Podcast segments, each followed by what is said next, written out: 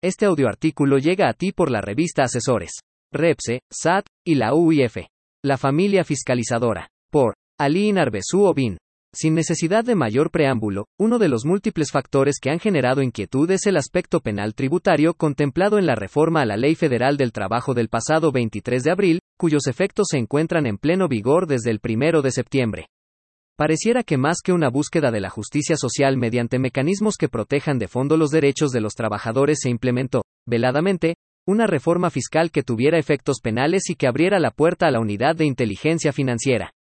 Y no me malinterpreten, hay conciencia de los abusos cometidos por empresas que trabajan bajo esquemas de subcontratación, que, abusando de la necesidad de ingreso mediante trabajo honesto, lucraron e incurrieron en prácticas notoriamente ilegales. Sin embargo, esto no le resta obviedad a la respuesta poco estudiada y al vapor de la reforma.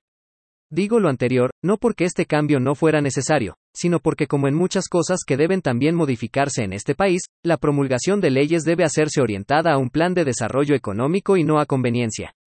Dicho esto, continúo sobre el análisis del camino fiscalizador y recaudatorio, que veladamente siguió la reforma y que se ha ido haciendo notar a la luz de la emisión de los criterios de la autoridad que siguieron a la publicación de la misma.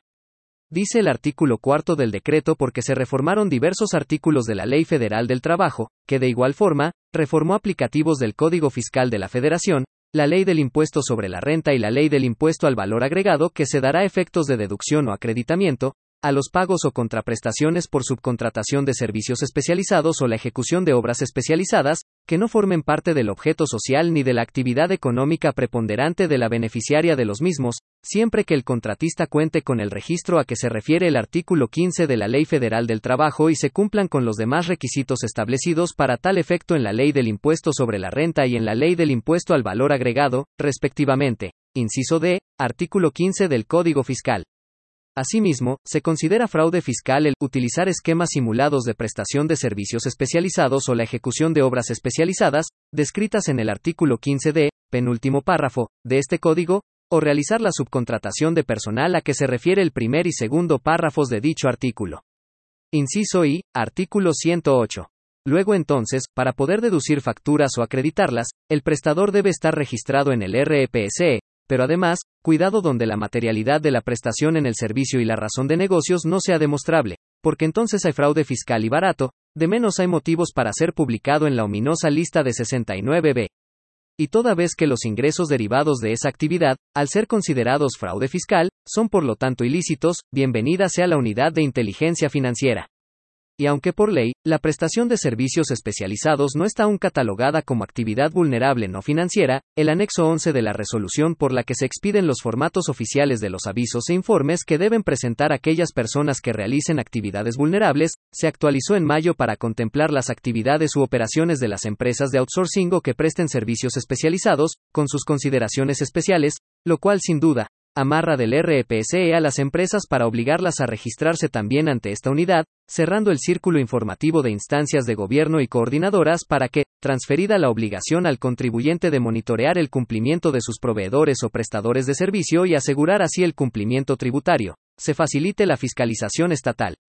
La falta de información, seguimiento a los cambios regulatorios y un debido cumplimiento normativo puede condenar a las empresas a la interminable lucha en la defensa contra los actos de autoridad por las múltiples multas, sanciones y revisiones a las que pueden encontrarse expuestos.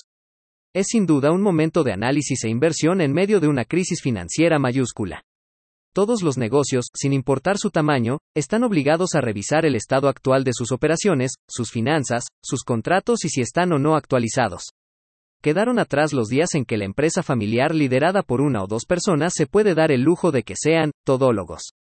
El proyecto de reforma a la ley federal para identificar y prevenir operaciones con recursos de procedencia ilícita está en puerta, las reformas fiscales ya están anunciadas. Los cambios no paran y no podemos darnos el lujo de solo estar constantemente reaccionando sin planear, estructurar y desarrollar. El enfoque basado en riesgo se vuelve indispensable para evaluar la situación real de nuestras compañías y ver las posibilidades de desarrollo que se tienen al implementar controles que minimicen los riesgos inherentes y que, con el ambiente de cambios regulatorios constantes, sin duda plantean que el marco jurídico es uno de los principales retos a tener presente, porque no estamos preparados. Hay un profundo desconocimiento, ya sea por negligencia o porque al tratarse de temas técnicos, demandan una especialización, pero es notorio que la simple postura de la defensa empieza a ser insuficiente.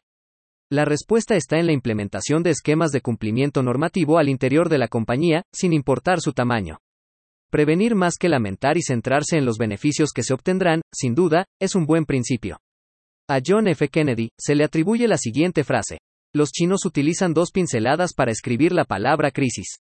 Una pincelada significa peligro, la otra oportunidad. En una crisis toma conciencia del peligro, pero reconoce la oportunidad.